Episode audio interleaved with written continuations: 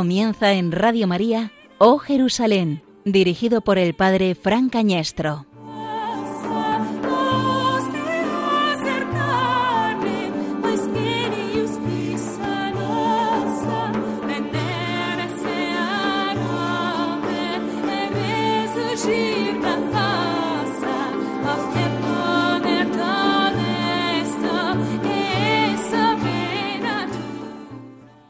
Estaba María fuera, junto al sepulcro, llorando. Mientras lloraba, se asomó al sepulcro y vio dos ángeles vestidos de blanco, sentados uno a la cabecera y otro a los pies, donde había estado el cuerpo de Jesús. Ellos le preguntan, Mujer, ¿por qué lloras? Ella les contesta, Porque se han llevado a mi Señor y no sé dónde lo han puesto. Dicho esto, se vuelve y ve a Jesús de pie, pero no sabía que era Jesús. Jesús le dice, Mujer, ¿por qué lloras? ¿A quién buscas? Ella, tomándolo por el hortelano, le contesta, Señor, si tú te lo has llevado, dime dónde lo has puesto, y yo lo recogeré. Jesús le dice, María. Ella se vuelve y le dice, Raboni, que significa maestro. Jesús le dice, No me retengas, que todavía no he subido al Padre, pero anda, ve a mis hermanos y diles, Subo al Padre mío y Padre vuestro, al Dios mío y al Dios vuestro. María la Magdalena fue y anunció a los discípulos, He visto al Señor y ha dicho esto.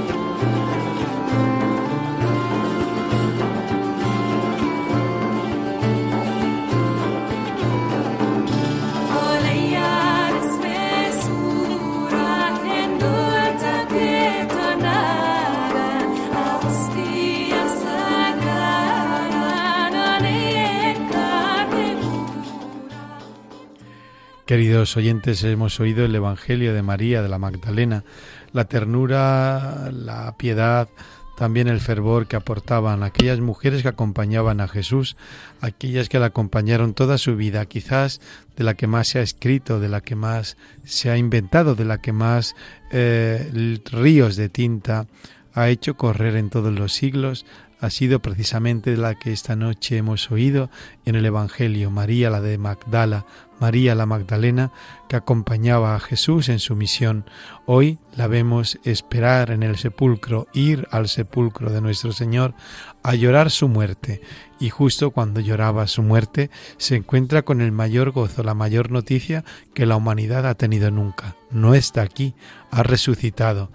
Y con ese nombre solo, María, Maestro, se reconocen lo que los ojos no son capaces de ver, de percibir, de reconocer, de volver, volver a encontrar, lo hacen las palabras, lo hace el tono, lo hace la persona de Cristo resucitado sobresaltándola, sobrealegrándola de manera extraordinaria y con ella también a todos nosotros, a los oyentes de Oh Jerusalén, que con María la Magdalena en esta noche nos alegramos de la resurrección de Cristo del Señor, vivo y resucitado, que habita en medio de nosotros, nos llama por nuestro nombre y nos invita a seguirle.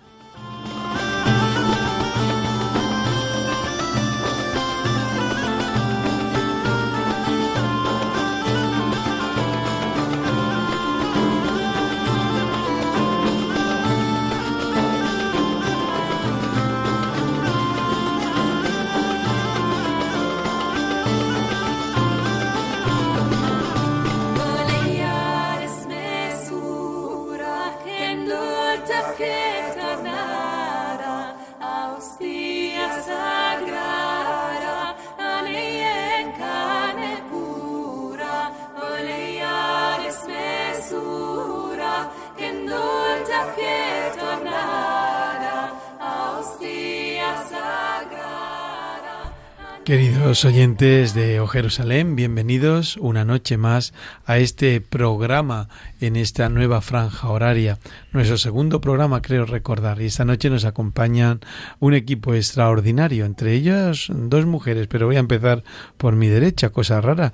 Eh, Ángel Almendro, buenas noches. No sé si me acabo de acostumbrar a este sitio nuevo en el que me he puesto hoy. No acabo yo de cogerle rollo, aunque siendo estrictos, el que ha cambiado no he sido yo, sino el padre que se ha venido a este otro lado donde habitualmente no, no está. A ver qué tal se nos da, vamos a, ver, qué tal se nos da la cosa. Seguro que muy bien. Al otro lado del cristal, allí en el control, con unas gafas eh, mostrando su estrés, Patricia, buenas noches. Hola, buenas noches. Y eh, enfrente de mí, en todos los sentidos, a Gerardo Dueñas Pérez, director de Tiempo de Cuidar y colaborador de múltiples programas. De O Jerusalén, entre otros, buenas noches a estas horas que a mí esto de trasnochar tanto, pero bueno, está bien hacer radio de noche, es una experiencia. Tiene, tiene, tiene aquello, sí. Y hoy tenemos una invitada especial. Eh, con nacionalidad española, pero ustedes notarán un acento un poquito distinto, pero muy, muy, muy, también muy cercano. Tamara Lac, buenas noches. Muy buenas noches y gracias por la invitación. Gracias por estar aquí con nosotros a estas horas que tiene mérito. Y aún más noche, más noche, eh, al otro lado de las ondas, al otro lado de las ondas está, está eh, Claudia. Claudia, buenas noches. Hola, buenas noches, Padre Fran, y buenas noches a todo el equipo de O Jerusalén. Eh, ¿Cómo están por ahí? Eh, pues muy bien. ¿Dónde está nuestra corresponsal? Bueno, vuestra corresponsal está en Jerusalén. Eh, yo vivo en Damasco Gate. vivo con las hermanas Sister White, les suele llamar la gente, son hermanas franciscanas de María, que tienen una larga trayectoria aquí de presencia en Jerusalén y ellas tienen unos, unos apartados, unas habitaciones donde las personas que venimos a estudiar podemos, podemos vivir. Muy Así bien, que, Dios gracias. Tengo una casita aquí por este año en Jerusalén. Claudia, ya llevas un mes, ¿no? Pues un mes y ya para los dos meses muy intenso todo.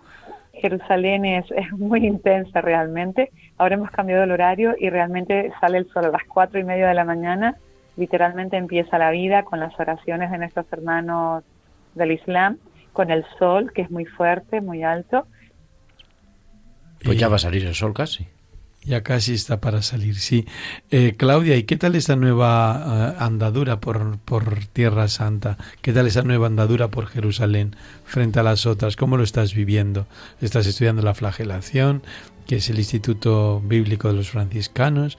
Eh, ¿cómo, ¿Cómo lo estás viviendo?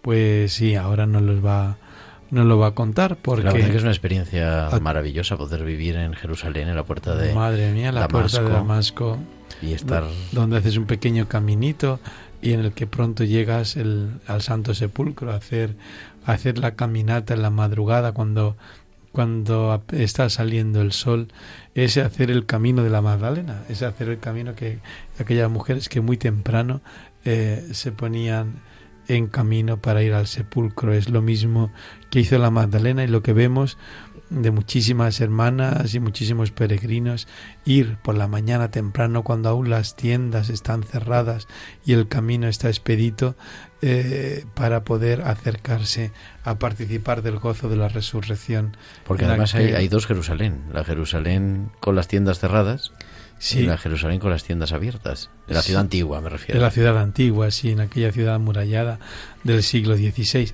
Bueno, pues eso es peregrinar. Esta noche queremos dedicar también, eh, igual que el capítulo pasado lo dedicamos a la peregrinación, este también. Vamos en esta nueva etapa.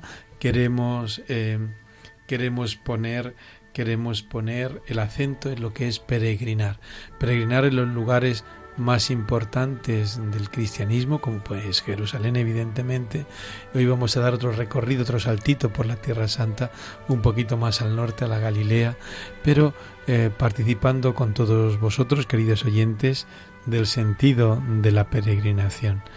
Claudia, estás, sigues estando ahí, ¿verdad? No te has marchado todavía. Bueno, pues eh, luego, luego volvemos contigo. Vamos a escuchar este un poquito este tema maravilloso y ahora volvemos.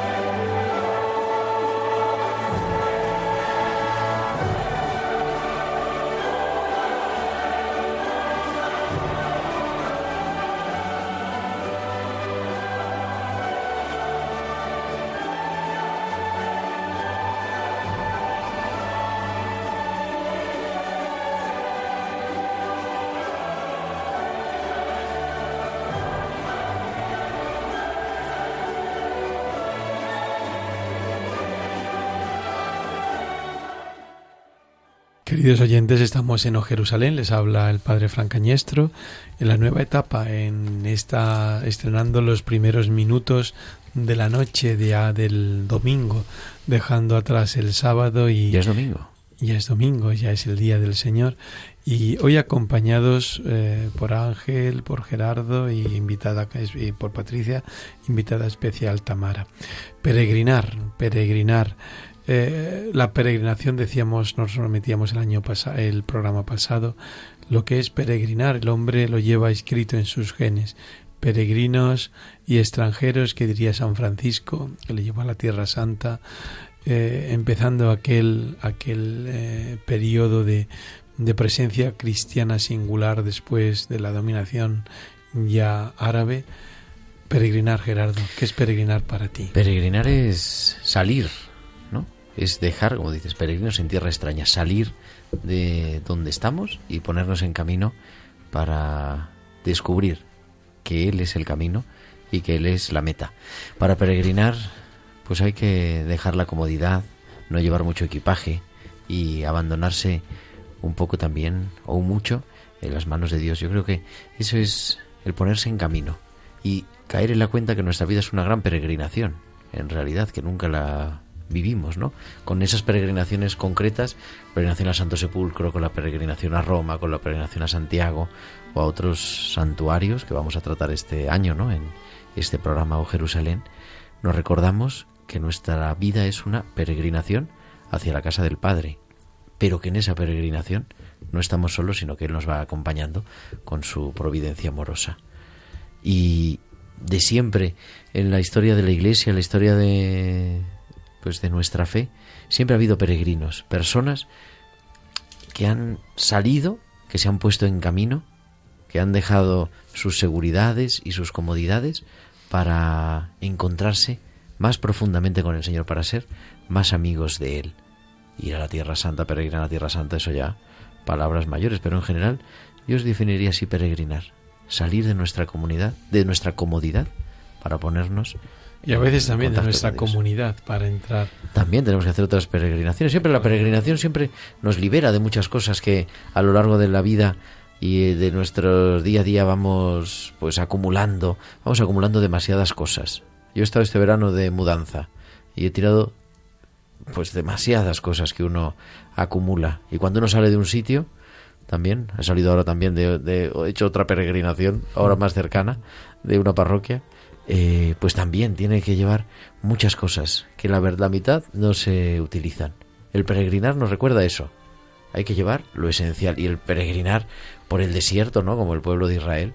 El peregrinar cuando vamos, por ejemplo, allí en, en, la Tierra Santa, pues al desierto, en Jordania o al desierto de Judea, hay que ir con poco equipaje. Sí, porque no, puedes, no puedes, no puedes llevar mucho. Solo lo Te cansas y Tamara, tú peregrina también. ¿Qué es para ti peregrinar? Pues sí, yo también creo que peregrinar es, es de salir, pero también pienso que es ir en busca de, de algo. Eh, bueno, en este caso específico, peregrinar en Tierra Santa es también ir como en busca de encontrar al Señor de una manera más personal y no solo siguiendo sus pasos, sino también entendiendo el camino que, que Él llevó, porque muchas veces cuando te cuentan, eh, pues no sé, la historia de Jesús, no la entiendes de la misma manera que como la entenderías cuando has estado en ese lugar y cuando te has puesto pues desde una perspectiva más igual o ya estoy tratando de entender o pensar lo mismo que pensó él. Correcto. Eh, Claudia, no te queremos entretener mucho, sabemos que ahí es muy tarde, que pronto está el sol para asomándose casi a la ventana. ¿Qué buscas tú en esta nueva peregrinación por Tierra Santa? Y yo busco encontrar al, Señor también en el rostro de los peregrinos, como, como hablan, porque es una, una iglesia viviente cada peregrino que viene, pero también cada lugar es una, eh, es, es, una palabra viviente. Realmente cuando decimos que Tierra Santa es el quinto evangelio, eh, quiero expresar que desde que estoy aquí y cuando te levantas y, ya caminas por Jerusalén y escuchas esas voces, esos cantos y tocas esas piedras o hablas con el vecino que es árabe y empiezas a comunicarte con él o puedes tener alguna relación con algún judío que a veces es mucho más difícil, ¿no? Pero yo creo que el quinto evangelio significa que en cuanto tú sales de casa, dices, por ejemplo, un día, voy a misa a Getsemaní, no, voy al Santo Sepulcro, no, es que voy a Santa Ana. Es una locura porque uno está dentro del Evangelio. Es como que si uno viviera dentro del quinto Evangelio. Cuando uno peregrina, el quinto Evangelio está enfrente a nosotros. Y cuando uno vive en Jerusalén, uno vive dentro del quinto Evangelio. Y esto es una experiencia muy bonita para, para aquellos que podemos permanecer un poquito más de tiempo. Así se va a llamar la guía de este programa el, quinto evangelio que, está casi, casi, casi ya en el horno. Vamos a qué ver. bonito es eso. ¿Y con qué personaje te identificas, Claudia? Pues supongo que con muchos. De momento, no, no tengo uno, no tengo uno específico. Eh, me gusta, me gusta cada, cada, cada iglesia, cada, cada suceso, cada, o sea, sí, cada hecho que ha sucedido. Pero lo que sí tengo que decir que vivo muy intensamente es el Vía Crucis, es el camino de, de, la Vía Dolorosa. Los viernes, ¿no? Sí, los viernes o cualquier día, porque lo puedes hacer cualquier día. Y, bueno, yo también lo he hecho así. He hecho el camino a Getsemaní, me he ido a Santana, como recién he mencionado, me he ido a caminar a distintos lugares un sábado o un domingo, he peregrinado fuera de Jerusalén, al norte, a Samaria, te vas también un poquito al sur y quería contar también que, por ejemplo, otra de las vivencias bonitas del quinto evangelio es la iglesia local. Por ejemplo, la iglesia local hace muy poquito tuvo la fiesta de Nuestra Señora de Palestina, que es el Bet Shemesh, que es, el, que es al oeste de Jerusalén. y eh, es, un, es un lugar donde se conservó una iglesia bizantina, pero que luego fue territorio israelí, es la única iglesia católica que tenemos en territorio israelí nosotros. Y para celebrar eh, la fiesta de la territorio palestino, querrás decir, ¿verdad? Eh, no, no, no, jurisdicción israelita, digamos, pero donde nosotros no tenemos ninguna iglesia. Bueno, Por ejemplo, nosotros tenemos la ruina, por ejemplo, nosotros tenemos las ruinas de la, de la NEA, ¿no? De aquella iglesia de la Virgen María, que nosotros como católicos y por problemas políticos y jurisdiccionales no la podemos reconstruir, no podemos tener un santuario allí, ¿no? Es decir, cuando se realiza el status quo, la división de tierra y de posesiones, es un milagro que haya quedado esta iglesia, Nuestra Señora de Palestina, justamente cuando nosotros tenemos ahí todo en la jurisdicción israelí. Es lo que quería decir. Bueno, quiero decir, la experiencia de la, de la fe católica, de la fe popular, escuchar todas esas canciones con ese ritmo árabe tan bonito, ¿no? Tan dulce, tan, eh, no sé, tan sentido, pero con canciones cristianas. Y son todas canciones cristianas, muchas traducidas de las canciones italianas, porque, porque ellos fueron los primeros, ¿no? Los franciscanos que introdujeron este tipo de canciones y de culto. Pero bueno, lo que quería decir, eh, la oportunidad de vivir la, una fiesta local, eh, de rezar con, con el cristiano, que es una minoría aquí y que realmente se apoya en la fe del peregrino, que va a veces a peregrinar por, por un poquito más de tiempo. Muy bien. Y en la flagelación, última pregunta, y te despedimos, Claudia, y agradeciendo mucho tu presencia aquí esta noche. ¿Cómo es la flagelación? Mira, la flagelación para mí. ¿Cuántos estudiantes? ¿Cómo la flagelación es el Instituto Teológico Franciscano? No, no lo sé, pero si realmente a mí me gusta mucho la, la impostación, como dicen los italianos, ¿no? Del estudio bíblico franciscano. Porque es verdad que tenemos que centrarnos en la arqueología y de hecho nosotros tenemos cursos de geografía, de arqueología, los estudios de, de las lenguas, ¿no? Pero realmente es muy importante porque el franciscano no pierde de vista la fe y esa, y esa pobreza, esa capacidad de conectar con Dios, con, con, el pobre, con la naturaleza, con lo que Dios nos da, que han heredado de Francisco de Asís. Y yo creo que los franciscanos en Jerusalén y todos aquellos que custodian un trocito de santuario, un santuario por más pequeñito que sea, aunque sea vertaje arriba, ¿no? los franciscanos conservan esta fe sencilla al lado de toda esta ciencia, ¿no? Del estudio de la Biblia. Me gusta por esto la Universidad de los Franciscanos, ¿no? Sin dejar de valorar otros centros de estudios importantes en Jerusalén, como es el de los dominicos, los jesuitas o los salesianos que hacen su aporte. Los franciscanos eh, le dedican muchas horas al estudio, pero también muchas horas a la convivencia. Ellos todas, todas las celebraciones que proponen, luego tienen sus galletitas, su, bebida para Ah, pero eso le gusta a vos porque sos argentina, la galletita, la galletita es lo de menos, Claudia. No seas así.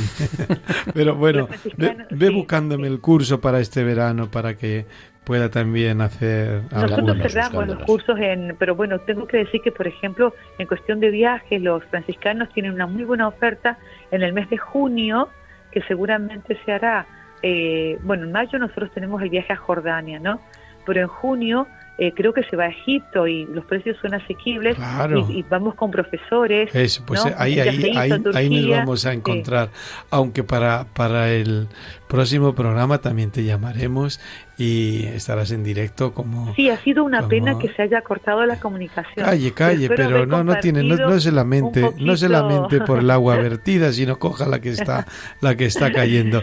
Muchísimas, muchísimas gracias, eh, Claudia, por estar esta noche aquí con nosotros. Que Yo siempre estoy con ustedes. Y tennos siempre, siempre presentes en, en tus oraciones. Sí.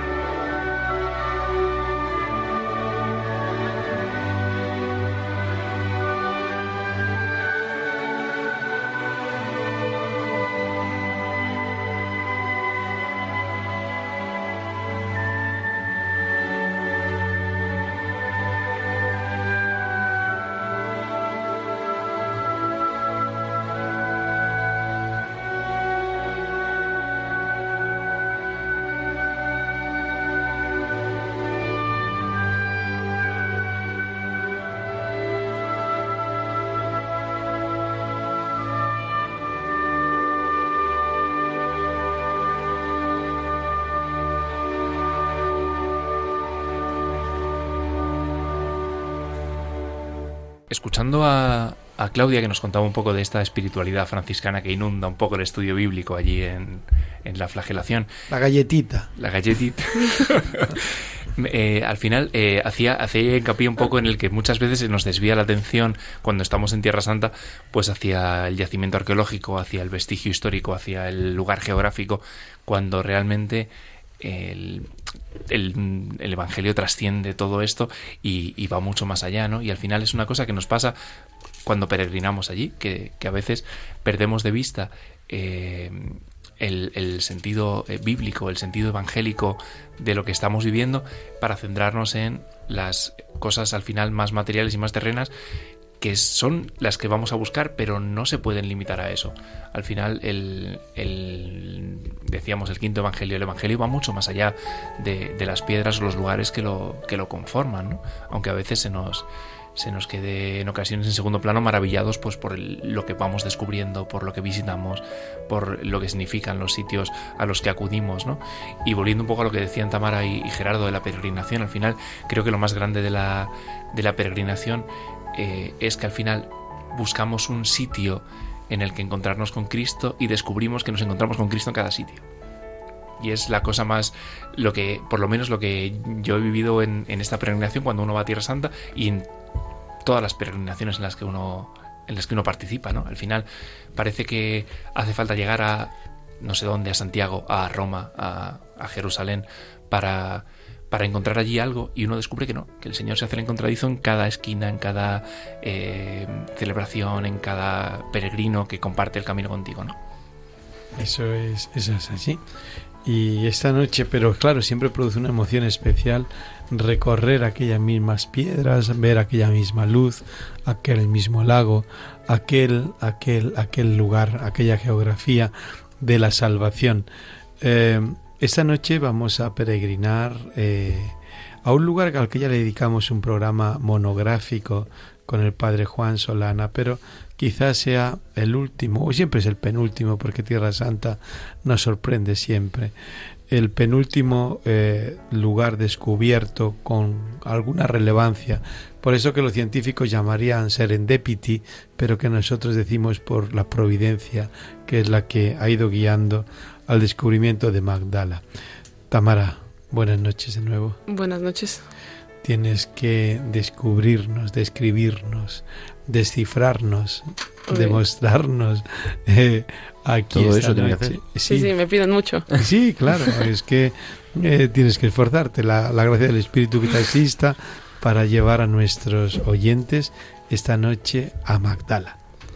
Pues sí, yo tuve la oportunidad de, de ser voluntaria en Magdala durante un año y pienso que, bueno, incluso si hablo por todos los voluntarios que me tocó encontrar, que es un lugar especial para encontrar a Jesús y para encontrar pues eso ese evangelio vivo. Es muy especial poder vivir a las orillas del, del mar de Galilea y yo creo que a todas las personas que van por primera por primera vez ahí te encuentras con esta como inmensidad de llegar a ese mar de Galilea del que tanto se habla y de repente verlo ahí tan accesible. Y bueno, algo especial también de Magdala es que es un lugar también de mucho encuentro entre nuestro pasado eh, y conexión que tenemos con el judaísmo. Y creo que esto, bueno, que Magdala representa muy bien esa unión de, del judaísmo y del catolicismo. Porque bueno, como, como mencionó, se, se encontraron ahí unas, unas ruinas y es, bueno, lo que se encontró es una sinagoga dentro de un puerto, bueno, un puerto y muchas otras cosas de la ciudad. Pero bueno, a mí la que más me impresionó y también yo creo que es la que a la mayoría de los peregrinos les llama la atención es esa piedra que se encontró a la mitad de, esta sinagoga. Y bueno, también que se, se, se piensa que la sinagoga estaba abierta o que estuvo en uso durante el tiempo de la vida pública de Jesús. Entonces es como una manera muy especial de conectar con, con el momento más, más especial de la, de la vida de Jesús, ese momento en el que estaba ahí haciendo milagros y, ¿por qué no? A lo mejor uno de esos en esta sinagoga. Sí, La verdad es un sitio espectacular. espectacular a nivel Tenemos arqueológico la y a suerte nivel... de Jerusalén en esta noche de, de acercarnos a Magdala. Sí, el yacimiento arqueológico es, es impresionante. O sea, al final resulta, resulta casi abrumador encontrarse con, con esa evidencia eh, arqueológica tan potente con la sinagoga, con esos restos de los pavimentos, los Sí, de los trazados de los, muros. Es, es impresionante, es impresionante. Y, y ha servido además, pues eso, para, para generar ahí un punto de, de peregrinación también muy potente, ¿no? En esa, en esas orillas del, del mar de Galilea, como tú decías, ¿no? Al final, vamos, yo quedé impresionado en Magdala con, bueno, con todo. Al principio con, la, con el yacimiento arqueológico, porque desde ahí fue que, que entramos, ¿no? Pero la verdad que Magdala es un sitio, es un sitio impresionante. Es una ciudadcita pequeña, ¿no? A las orillas del lago de Galilea, encontrada pues casi De casualidad. de casualidad, De casualidad totalmente. o de providencia. Pequeño es lo que hay ahora. Pequeño que hay ahora, sí, no por lo eso. que hay ahora, el pero era una momento. gran, gran ciudad. En la época de ciudad, Jesús. Sí. Y son los restos, digo, para situar así un poco a nuestros oyentes, ¿no? Los restos de una, de una sinagoga del siglo I, con lo cual por eso se presupone, Jesús dice el Evangelio que predicó por todas las sinagogas de Galilea. Aquello está muy cerca de Cafarnaún, unos pocos kilómetros de Cafarnaún, de Tiberias, y presumiblemente está allí, aunque no tenemos esa constancia en el Evangelio de que estuviera, pero es más lógico pensar que estuviera que que no estuviera. El puerto también un que gran estuviera la puerto- Magdalena entre los discípulos de Jesús nos hace pensar que Jesús visitó la ciudad de Magdala porque eh, de las discípulas más famosas de Jesús era la Magdalena, que lo conocería posiblemente en su pueblo, lo conocería en su ciudad, porque pues lo llamamos hoy, es una gran ciudad portuaria, excavada un poquito, como has dicho Gerardo, pero eh, que promete que debajo de lo que hoy es la carretera que nos une con, con Tiberiades, Tiberias, eh, pues también, también ahí se extendería esa ciudad casi hasta la falda de las eh, cuevas de Arbela en todo aquel amplio Sí, entorno, ¿no? pero hoy excavado lo suficiente y quizás su corazón para lo que nosotros, para los cristianos de hoy, que es la sinagoga, ¿no? Ese punto, esa bisagra, ese gozne que nos ha dicho Tamara entre el Antiguo y el Nuevo Testamento. Y Por- esa piedra con la que es la que se ve, la menorá tallada. Sí, se, se, bueno, se interpretó que esa piedra es en realidad como un modelo a escala del templo de Jerusalén. Entonces por eso es algo como tan especial. Y el- la, bueno, la parte superior de la, de la piedra que tiene un, un- como un rosetón, eh, se piensa que es el velo que cubría el Sancto Santorum o el lugar más santo del, del templo, que era donde se, los judíos creían o creen que estaba la presencia de Dios viva. Así es. Entonces, para los judíos ha sido también un descubrimiento muy especial. Y como les decía, yo creo que sobre todo en este país en el que se suele referir como a muchas, a muchas guerras o diferencias por la religión, creo que Magdala es un punto en el que se unen de una manera especial para encontrar un punto común. Y además se ha convertido también en un lugar de peregrinación para los judíos. Así es. Van grupos de hebreos a visitarlo. Tienen que... No sé si cobra entrada, pero bueno, es un lugar que... Eh, es Sí, sí, se paga entrada, Algún- como todos los lugares arqueológicos. Así es. Para nosotros es una entrada muy asequible, no son dos euros, eh, una, una entrada súper asequible, sencilla para... Y además con un, eh, un itinerario interesante, o sea, interesantísimo a nivel arqueológico y además mm, hecho Bíblico muy bien a nivel de divulgación, ¿no? De poder descubrir cómo era con algunas reproducciones, con algunos, eh, como unas maque alguna maqueta, fotos explicando cómo era. Y luego toda la parte nueva, que era lo que iban a construir en realidad, ¿no? Que era un, es un lugar de retiro a orillas del lago de Galilea. De ahí la providencia, ¿no? De ahí el accidente al encontrar la, la sinagoga, precisamente, ¿no? Y los restos arqueológicos. Al final, esto se inicia, ¿no? Como un proyecto arquitectónico. Era un Vale. camping, ¿no? O lo, lo que había. Sí, tenían unos... Es que bueno, era como una zona eso de camping o para quedarte, pero eran unos bungalows. Entonces nunca en realidad excavaron hasta que llega el padre Juan y quiere, bueno, tiene la intención de hacer el- un hotel para peregrinos. y mientras escalaban lo que está, bueno, lo que iba a ser el lobby, se encuentran esta piedra, la, bueno, golpean la piedra que es la, la de la que estuvimos hablando y así es como descubren todo el yacimiento que hay debajo. ¿Y para usted qué supuso Magdala?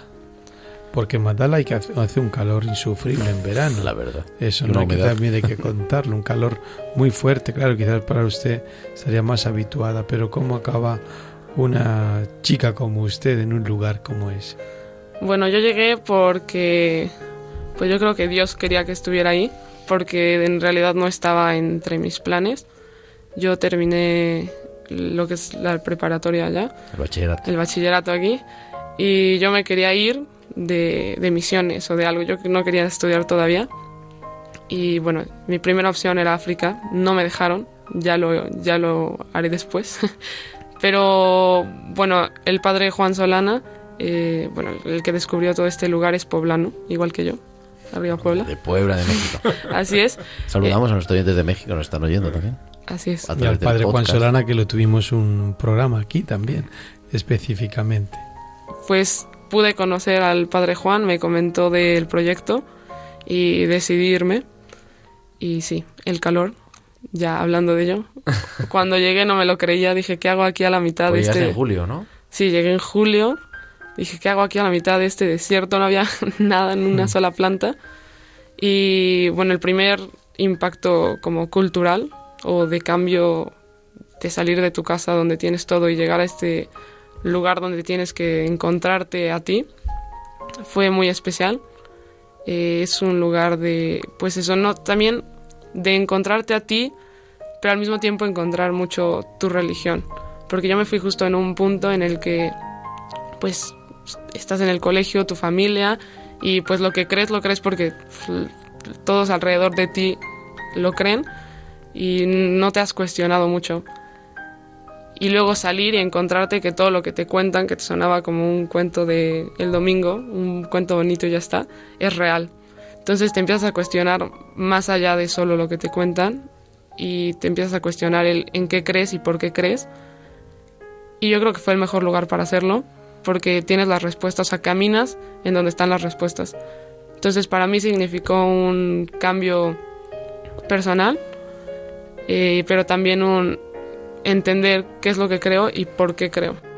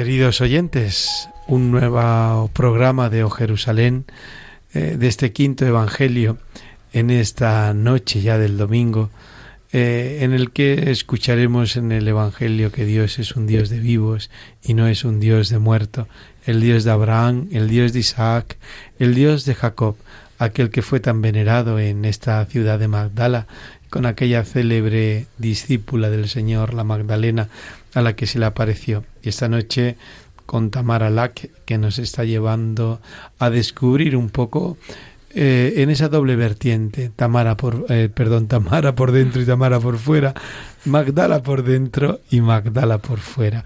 El Magdala externo al que le dedicamos un programa y hoy el Magdala interior, el más íntimo, el que nos lleva también a replantearnos nuestra fe, el que nos saca de nuestro propio ambiente, allí de Puebla, de México, y nos lleva a una tierra, a la tierra que emana leche y miel, esa tierra prometida, leche y miel, pero con aquel calor también, con aquel calor que decíamos antes, pero con aquel calor también de fe, con aquel calor y ese sabor profundo del hogar más íntimo que el hombre tiene, el hogar en el que se siente uno con Dios, en el que se siente un invitado más de Cristo, en el que se siente tocado, tocando su manto como aquel icono precioso que está allí de aquella hemorroísa, tocando el manto de Jesús, o aquel hogar íntimo en el que se siente también eh, eh, en la mesa en la que Cristo pone el pescado y multiplica el pan, eh, en aquel hogar íntimo también en el que nos pregunta, y lo que también Tamara vivió, mm, Tamara, ¿me quieres? le pregunta el Señor, porque allí le preguntó primero a Pedro, eh, Pedro me quieres, Pedro me amas, eh, justamente en esa orilla del lago donde ocurren esto y otros muchísimos eh, milagros. Ese es el, la Magdala, la Magdala también íntima, ¿no? La Magdala que nos vislumbra en esta noche con aquel sol reflejándose en las aguas del lago y viendo la figura de la barca ya sea el del Duquinaltun de la iglesia, ya sea de la barca que metros más allá pescadores siguen eh, moviendo, cargada de peces, cargada de faenas, cargada de tareas. Tamara, ¿qué ha sido lo que más te costó en aquella Magdala? Mm, yo creo que, bueno, yo tuve un periodo de estar en, en cocina ayudando, porque ahí pues vas a eso, ayudar, entonces te pueden poner en diferentes tareas. Y el tiempo que yo estuve en cocina, aunque también fue el que más me gustó, fue el más pesado, porque tienes un horario prácticamente completo y tienes que despertarte temprano para ir a hacer la compra, eh, regresar a cocinar para 30, 35, 40 personas. Eh, de hecho hubo una temporada con un grupo de, de chilenos que fue también a Magdala y éramos casi 60 personas. Entonces cocinar para tantas personas requiere mucho tiempo, mucho esfuerzo, pero bueno, y después la cena, evidentemente, y lavar y recoger todo eso. Entonces sí es un momento de entrega que te cansas y sobre todo yo venía de estar en mi casa en la que la verdad no hacía prácticamente nada, lavaba mis platos cuando cuando ya era muy descarado y me lo pedían, pero claro, pasas de estar en tu comodidad, en pensar en ti, en ti, en ti, y de repente tienes que llegar a un lugar en el que tienes que hacer cosas que no te gustan. A veces te toca lavar el baño, otras veces tienes que estar dando tours en el sol, pero siempre encuentras algo que te alegra o que le da sentido a eso. Entonces ese, ese dejar de pensar en ti y pensar que lo que haces no es tuyo, sino que también es por los demás y encontrar alegría haciendo eso. Pienso que eso es lo que más cambio encontré en Magdala. Ese es el fruto auténtico de la peregrinación, ¿no? El encontrar la alegría en medio donde parece que no hay nada, que es yo creo que un anticipo también de alguna forma de la resurrección. No olvidemos la importancia de María de Magdala, ¿no? Aquella que anuncia el Evangelio a los otros. Yo quería compartir un poco también porque es sorprendente y decía a micrófono cerrado Ángel, la iglesia del, de Duquinaltum, ¿no? ese barco, eh, que se prolonga sobre el mar. ¿Nos cuentas cómo es un poco para que nuestros oyentes lo puedan ver por la radio? Claro que sí, intentaré describirlo lo mejor posible.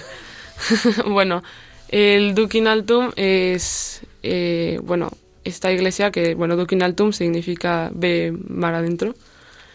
y está compuesta por cuatro capillas al entrar y estas cuatro capillas representan cuatro eh, evangelios diferentes de la vida pública de Jesús, pero también tiene algo muy bonito o especial, que son las columnas que están en, en el interior y cada columna tiene el nombre de una mujer que ayudó. Excepto una columna que Excepto está- una que columna. no tiene ningún nombre Así es. para que cada mujer que vaya pueda poner su nombre. su nombre al poner Su su, mano se que una también a la historia de las mujeres ¿verdad? Que Claro. han- Que, han, prolongado el Evangelio, para que vea que nosotros también... Oye, también se han informado. Oiga, No, es que nos lo han contado varias estamos allí, visitamos con frecuencia. Sí, pienso que eso es algo muy bonito que le da también su lugar a, a la mujer en la iglesia, que muchas veces se piensa que es secundario, pero en realidad es ahí está y es igual. Y ha habido muchas mujeres que también han sido importantes en este, pero sobre todo en este, Hoy en esta vida recordamos a la pública. Magdalena, hoy recordamos Eh, a la así es.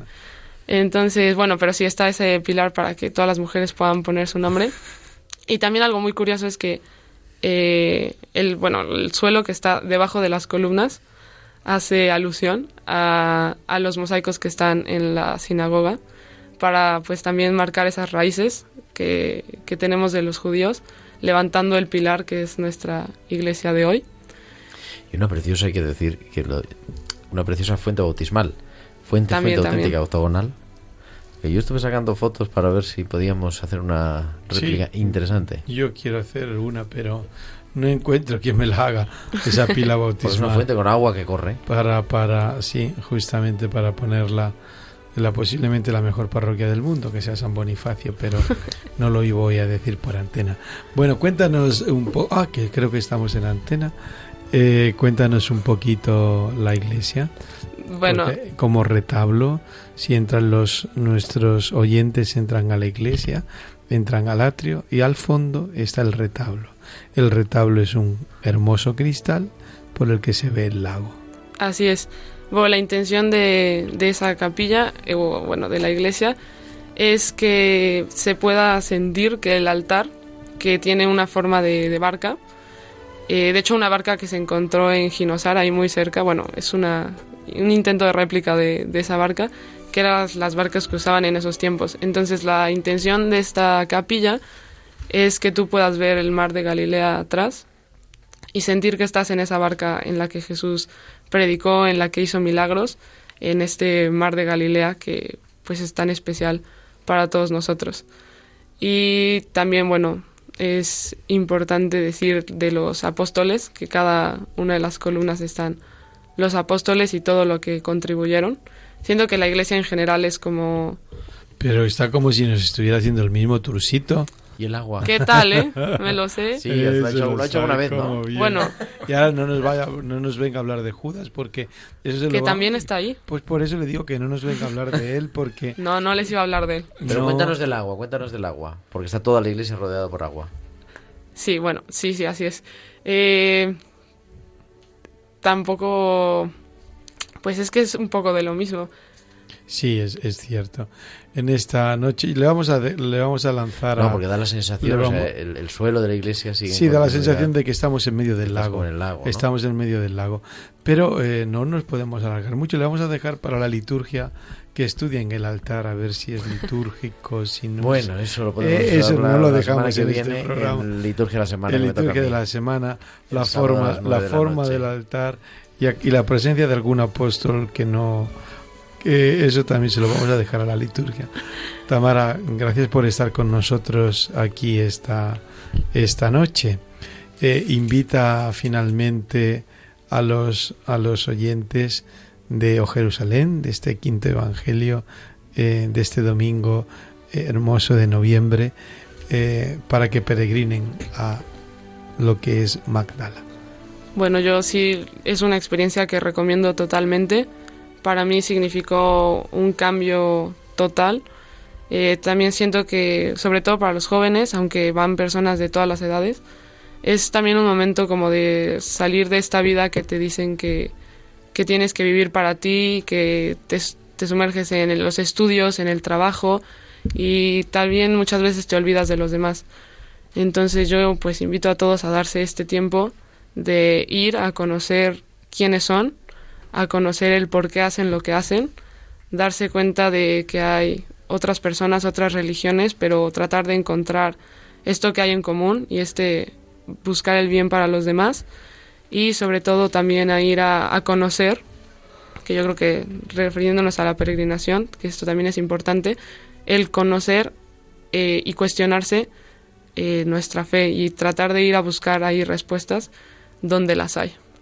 Tamara, como eso no se pregunta nunca, pero como estamos solo en la antena, ¿cuántos años tienes? Yo tengo 21 recién cumplidos. 21 años, claro. Ha sido el testimonio. Eh, muchísimas gracias por estar en O Jerusalén gracias esta por invitarme. noche de noviembre. Ángel.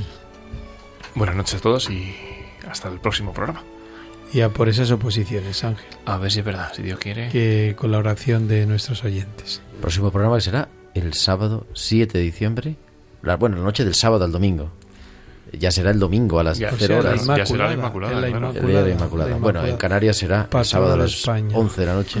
Ah, el sábado. Entonces, claro, en el resto de España, el, el domingo a las 12 de la noche, 8 de diciembre.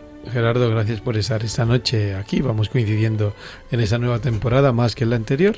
Vamos a intentarlo, vamos, a, intentarlo. Gracias, Frank Añestro. Muy buenas noches. Buenas noches, Patricia. Buenas noches a todos. Muchas gracias por estar, Patricia Moreno, ahí en el, en el control, ya que Álvaro eh, se le impide sus tareas. Queridos oyentes de Radio María, sigan peregrinando porque somos peregrinos y extranjeros hasta que lleguemos a la casa definitiva del Padre. Que María Madre, María Virgen, les bendiga desde la radio de ella, desde Radio María. Feliz y santa noche.